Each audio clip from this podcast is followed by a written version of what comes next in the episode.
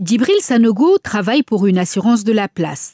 Malgré des journées chargées, Djibril a toujours un peu l'esprit à la maison. Pour cause, il est papa de deux garçons hémophiles et s'inquiète beaucoup pour eux. J'ai l'esprit à l'école d'abord parce que les enfants, il faut il faut pas qu'ils se blessent à l'école. Il faut pas qu'ils soient frappés aussi par les maîtres de, de l'école. Chez les personnes hémophiles, le sang ne coagule pas correctement et quand elles se blessent, une hémorragie excessive peut survenir et mettre en danger leur santé. Évitez donc que ces enfants ne se blessent. Djibril a dû prendre un certain nombre de dispositions. On a mis à la disposition de l'école une attestation euh, médicale. En cas d'urgence seulement, euh, la directrice euh, nous appelle.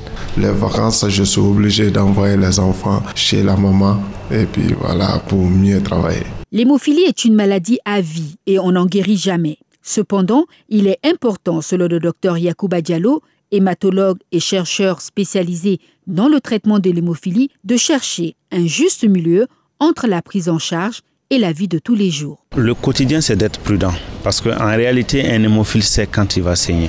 Les hémophiles qui sont pris en charge correctement, ils vivent normalement. Mais par contre, les hémophiles qui n'ont pas de traitement, c'est toujours des interdictions, des interdits. Et finalement, ça demande trop de restrictions et ça crée des tensions dans la famille, ainsi de suite.